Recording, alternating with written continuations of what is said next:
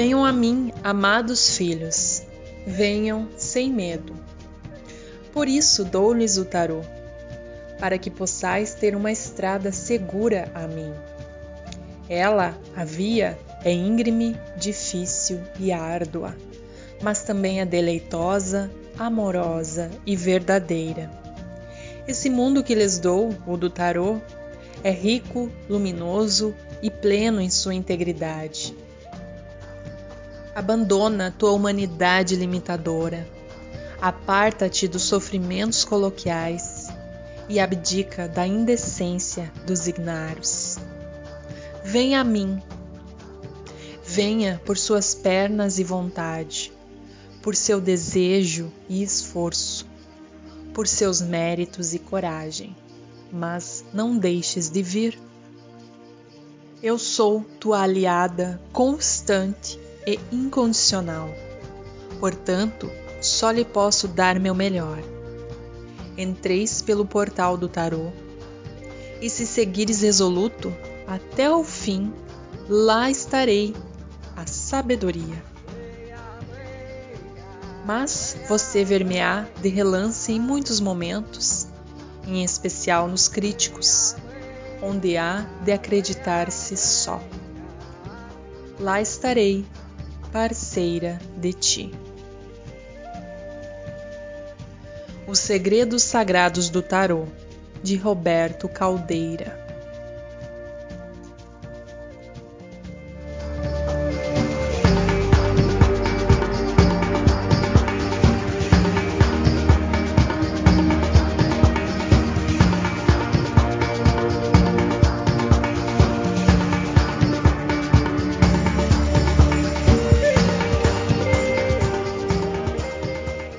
Pessoal, tudo bem? Prontos para mais uma aventura no podcast Estúdio Alma? Hoje, neste quarto episódio, a aventura é, na verdade, uma jornada inteira, de início, meio e fim. Isto porque vamos falar um pouco do tarô, em que trabalho atualmente, que é o tarô mitológico, que é baseado em jornadas de mitos gregos conta histórias que representam a todos nós.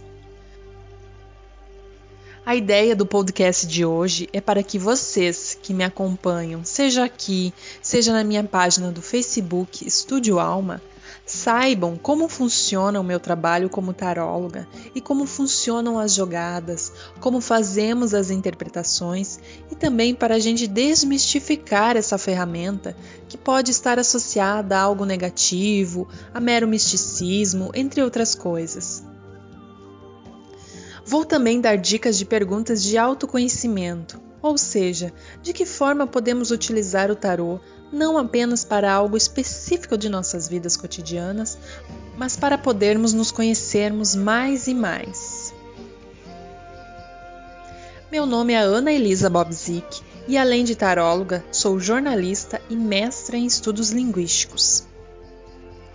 Vou colocar uma música que escolhi com muito carinho chamada Quem Me Leva os Meus Fantasmas, interpretada por Maria Bethânia. E enquanto você escuta, eu peço para você refletir um pouco qual é a imagem que você tem do tarô. É negativa ou positiva? É de algo sobrenatural e tem a ver com bruxaria? Reflita um pouquinho e depois conversamos. De que serve ter o mapa? Se o fim está traçado, de que serve a terra vista? Se o barco está parado, de que serve ter a chave se a porta está aberta? Para que servem as palavras se a casa está deserta? Aquele era o tempo em que as mãos se fechavam e nas noites brilhantes as palavras voavam. Eu via que o céu me nascia dos dedos, a ursa maior eram ferros acesos, marinheiros perdidos em portos distantes, em bares escondidos, em sonhos gigantes. A cidade vazia, da cor do asfalto. Alguém me pedia que eu cantasse mais alto. Quem me leva aos meus fantasmas? Quem me salva dessa espada? Quem me diz onde é a estrada? Aquele era o tempo em que as sombras se abriam, em que homens negavam o que outros erguiam. Eu bebia da vida em goles pequenos, tropeçava no riso, abraçava de menos. De costas voltadas, não se vê o futuro, nem o rumo da bala, nem a falha no muro. E alguém me gritava com voz de profeta que o caminho se faz entre o alvo e a seta. Quem me leva aos meus fantasmas, quem me salva dessa espada quem me diz onde é a estrada? Quem me leva aos meus fantasmas? Quem me leva aos meus fantasmas? Quem me salva dessa espada e me diz onde é a estrada? Quem me leva aos meus? Quem me salva dessa espada? Quem me diz onde é a estrada? Quem me leva aos meus fantasmas? Quem me leva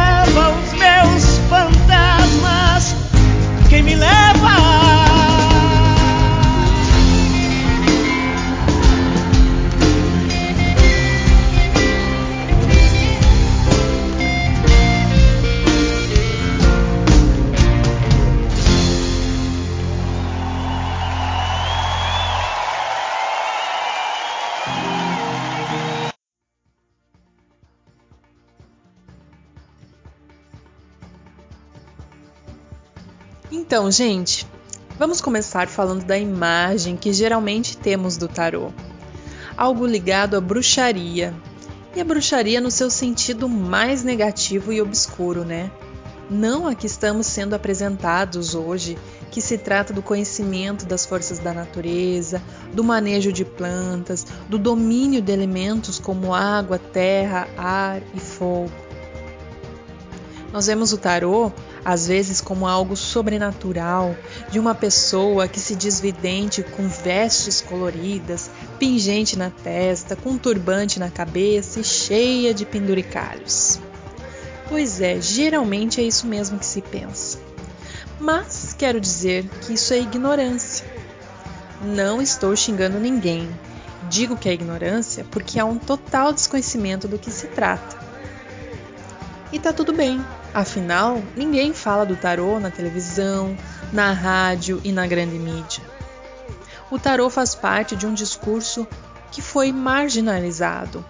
Ele não está entre o discurso dominante, a saber, o discurso que parte de homens brancos, donos de grandes fortunas, entre outras coisas. Sim, gente, é assim que funciona toda a nossa grande mídia. Se você parar para observar um pouquinho que seja, vai ver que é isso mesmo. O que nos falta é reflexão e senso crítico. Quem emite o discurso e para quem? Já são séculos e séculos de dominação e escravização de mentes. Estamos geralmente jogados em nossas poltronas confortáveis, sendo bombardeados por essas informações e aceitando tudo passivamente e toda a nossa verdade, nosso ponto de vista, a construção que temos de mundo, tudo isso é baseado nestes discursos. Pare e pensa, por que até hoje, depois de muitos séculos, ainda temos a imagem de que bruxas são o lado mal da história? De que elas são esteticamente feias, com narizes enormes, com verrugas, descabeladas, uma risada horripilante?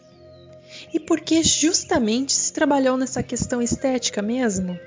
Será porque esta imagem não foi construída por homens? E o que as bruxas tinham de tão perigoso assim para serem queimadas? Sempre, sempre que for receber uma informação, faça a seguinte pergunta: quem está emitindo esse discurso? A resposta pode ser reveladora. Isso serve para tudo hoje em dia e, na minha opinião, mais do que em qualquer momento da história, em função das fake news e da manipulação de informações que temos hoje. Desculpem o desabafo, tarô não tem nada a ver com bruxas, não. Mas tem a ver com um conhecimento e uma sabedoria que são marginalizados e se estão até hoje circulando, mesmo que nas vias marginais, é porque é de resistência também. Para começar, pouco se sabe sobre a origem do tarô. E aqui trago uma percepção minha, apenas para levantar questões. Talvez se saiba pouco sobre essas origens porque é oriundo de povos que não tinham a língua escrita como uma de suas ferramentas. Não registravam em livros ou em outra plataforma, por assim dizer, sua sabedoria, sua cultura, sua própria língua não registravam em livros ou em outra plataforma, por assim dizer, sua sabedoria, sua cultura, sua própria língua, como os povos europeus sempre o fizeram. Era um conhecimento passado oralmente, de geração em geração, assim como muitos povos indígenas. Mas, conforme o livro Tarô Egípcio, os estudiosos são unânimes em afirmar que ele é originário do Oriente de países como Índia, Egito e China. A primeira referência que se tem do tarô é de um monge alemão, em 1377, que o comparou ao xadrez, por usar também símbolos como rei, rainha, nobres, povo, etc. As cartas do tarô são chamadas de arcanos e são elas que nos contam uma história. Ou seja, ele trata da jornada do ser humano em direção ao seu desenvolvimento e, no fim de tudo, sua iluminação. É uma jornada comum a qualquer indivíduo aqui no planeta Terra. A carta zero, por exemplo, é a carta representada pelo louco.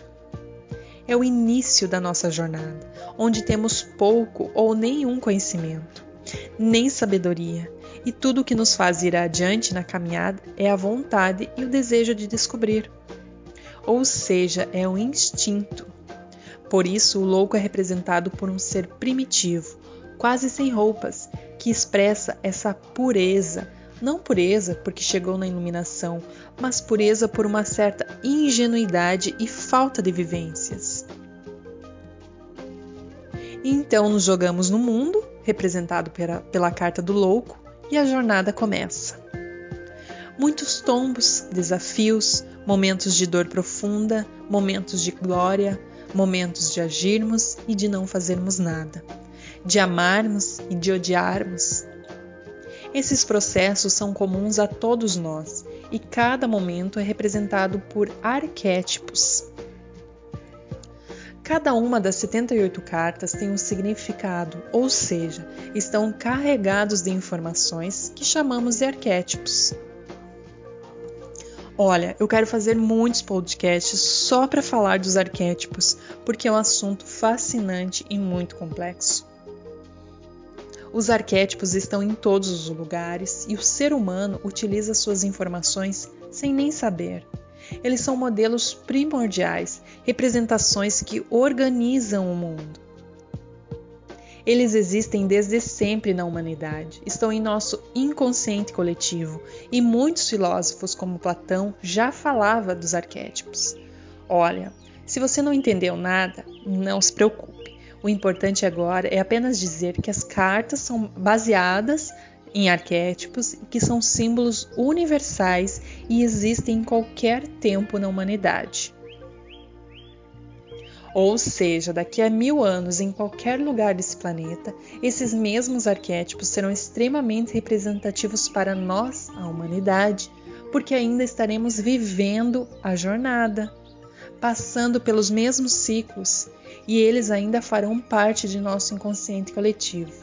Você entende?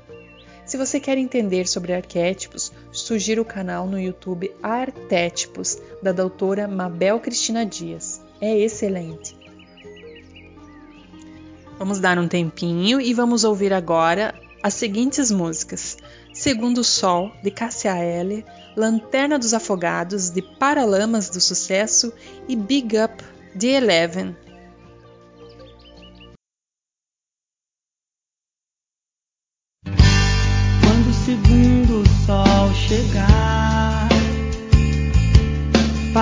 realinhar as órbitas dos planetas, derrubando com a sombra exemplar o que os astrônomos diriam se tratar de um outro cometa. Quando o segundo sol chegar para realinhar as órbitas do derrubando com assombro exemplar. O que os astrônomos diriam se tratar de um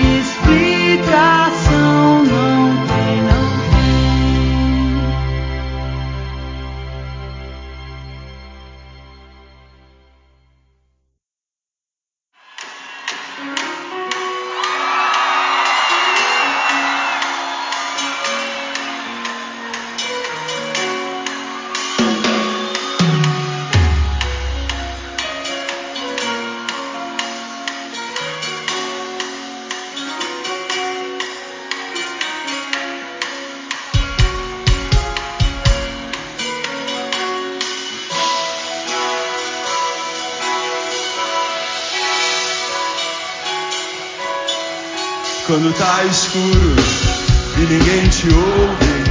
Quando chega a noite e você pode chorar. Há uma luz no túnel dos desesperados. Há um cais de pôr pra quem precisa chegar. Eu tô na lanterna dos afogados. Eu tô te esperando. Vê se não vai.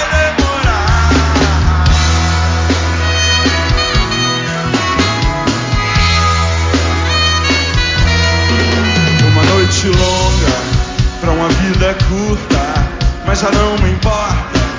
Basta poder te ajudar. E são tantas marcas que já fazem parte do que eu sou agora.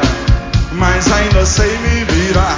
Eu tô na lanterna dos afogados. Eu tô te esperando. Vê se não vai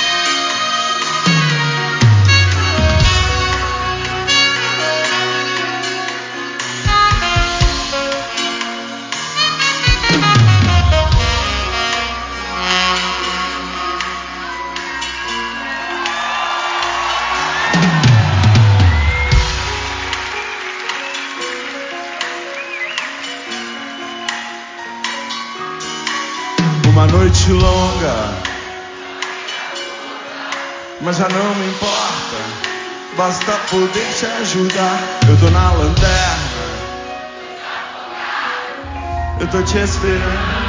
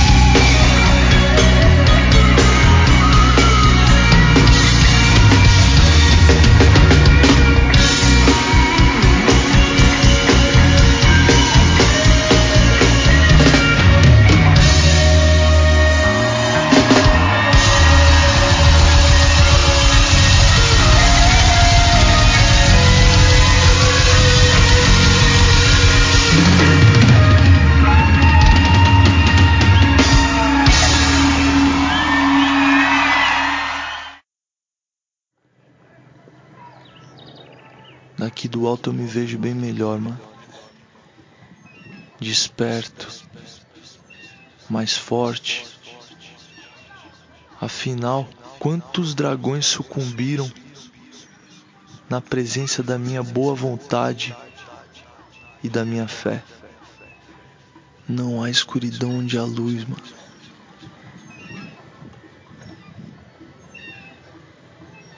Quando a chama da verdade se faz, o breu da mentira se esconde. É só acreditar. Tá vivo já é um milagre. E a busca pela evolução além da matéria é o que nos fará transcender desse plano para um novo amanhã. Os problemas são maiores quando tentamos fugir. Enfrente, pois na vida há dois caminhos, mas só um te faz sentir presente. Mande a luz e a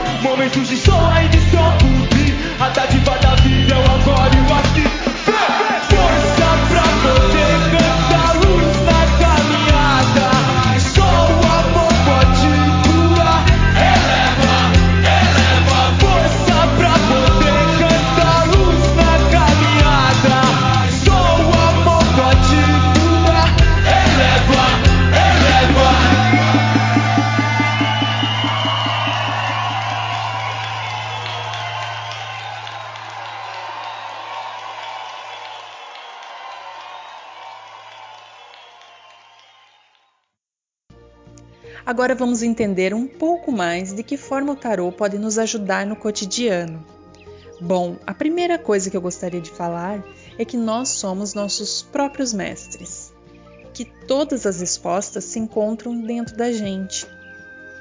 Tá, só que ainda somos muito atrapalhados e confusos. Não aprendemos a seguir nossa intuição. Quem nos ensinou isso? Estamos começando a olhar para dentro agora. Se fôssemos iluminados, não precisaríamos de ferramenta nenhuma para o entendimento de nossos processos. Então, eu afirmo que sim, o tarô é uma excelente ferramenta para dar forma àquilo que nosso eu superior quer nos falar. Aquilo que já está dentro de nós e não conseguimos acessar, porque estamos envolvidos demais pelos problemas, porque ficamos abalados emocionalmente, porque temos o péssimo hábito de só dar valor a que outra pessoa está falando. Aquilo que já está apitando na gente, mas quando o outro fala é que tem validade. Não é assim? Importante destacar que existem vários tipos de tarô, de sistemas de leitura, e cada um serve a um objetivo. O tarô que eu leio é o mitológico, baseado na história de mitos gregos, que é chamado de tarô terapêutico, justamente porque traz mais à tona o autoconhecimento. Então, há alguns tipos de jogada que são as que fazem um diagnóstico de uma situação, seja no amor, relacionamentos com familiares, no trabalho, negócios, cotidiano, que te mostram um panorama e a partir dele você poderá tomar alguma atitude ou decisão. Também há as jogadas que te ajudam e que te mostram possibilidades de caminho. Atenção, porque não é te mostrar o que você deve fazer, é apresentar possibilidades diante do cenário. Sempre, sempre, sempre quem deve decidir é o consulente e nunca o jogo. Tem jogadas que te mostram tendências futuras a partir da vibração energética do consulente.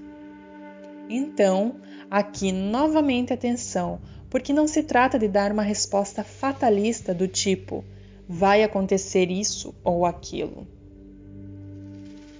Funciona mais ou menos assim. Você está vibrando em uma energia pesada, você está ansiosa ou ansioso, preocupada, preocupado, negativo. Então, a tendência é que pode chegar a um ponto de desgaste. E aí a gente aponta algumas orientações para a pessoa vibrar diferente e não chegar a esta circunstância. Não existe destino, situações fechadas. Existe cocriação de circunstâncias boas ou ruins. A gente quer mostrar que você pode fazer uma cocriação mais consciente do seu próprio futuro. Isso começa no agora, nas decisões de hoje. Olha, eu sempre afirmo que o tarô é puro amor, porque ele ajuda sim ele faz a gente refletir sobre as circunstâncias, nos coloca em uma posição mais ativa da nossa própria vida. Às vezes somos extremamente passivos, esperando ou deixando tudo acontecer, sem saber que podemos e devemos tomar decisões para, primeiro, minimizar os efeitos de algo ruim que já vem acontecendo e, segundo, para mudar as circunstâncias. Você compreende isso? o tarô nos coloca como agentes de nossa vida como protagonistas. E outra jogada que podemos fazer é com relação ao autoconhecimento, que nos ajuda a refletir e trazer à tona questões que, às vezes, de tão internalizadas, nunca paramos para pensar. Quem somos? O que queremos nesta vida? Será que estamos fazendo aquilo que gostamos? Qual é o nosso maior desafio nesta vida? Qual é o maior desafio neste ano? Os desafios no trabalho, de que forma posso fazer para tornar esse fardo que carrego menos danoso para mim? De que forma posso buscar ser alguém melhor para mim, para minha família? De que forma posso servir à sociedade? Será que estou realizando meu propósito de vida? Se ainda não estou, será que estou caminhando nessa direção? De que tenho medo e de que forma isso está influenciando em minha vida? Enfim, são tantas as possibilidades e perguntas para se trabalhar. Eu sou suspeita para falar, né? Estou nesse caminho há um ano, ainda sou iniciante nessa jornada, mas já pude trazer reflexões positivas tanto para mim como para outras pessoas. Outra coisa importante, o tarô é tão do amor pelo menos o meu eu sei que ele é, porque é assim que eu magnetizo todas as vezes em que vou jogar. Eu faço assim: peço permissão para entrar em contato com o eu superior da pessoa. E afirmo que todas as jogadas que vierem sejam respondidas para o bem, para o amor, para a verdade divina e para a luz divina que tudo o que eu falar também seja para o amor, a verdade e a luz divina.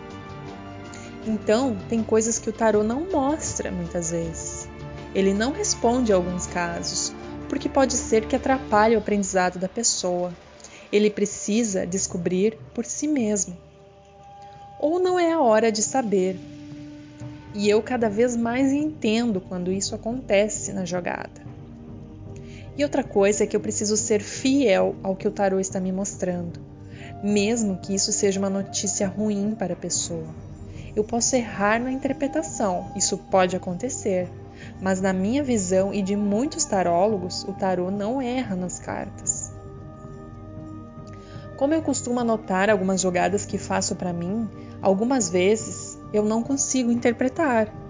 E aí, numa leitura posterior a tudo o que aconteceu, fica mais claro a importância de determinado arcano. Aí é quando eu entendo o porquê desse arcano naquele momento. Aqui a confiança total com minhas cartas. E lembre-se, sempre para o amor. Nada para prejudicar a pessoa que consulta ou alguém que esteja envolvido com a pessoa. Sempre respeitando os desígnios da vida. E assim é. Então é isso, pessoal. Espero que agora vocês tenham mais confiança nessa ferramenta. Lembrando que nunca, nunca o tarô pretende substituir outras formas de autoconhecimento, como análises com psicólogos, psicanalistas e, e tantas outras ferramentas que estão aí mostrando uma abundância de maneiras de a gente ser sempre melhor. É para isso que estamos nesse mundo, né? Evoluirmos e completarmos nossa jornada orgulhosos de nossos feitos bom? Um abraço, queridas e queridos, gratos por me acompanharem até aqui. Até a próxima, fiquem agora com a música Linha do Horizonte, de Azimuth.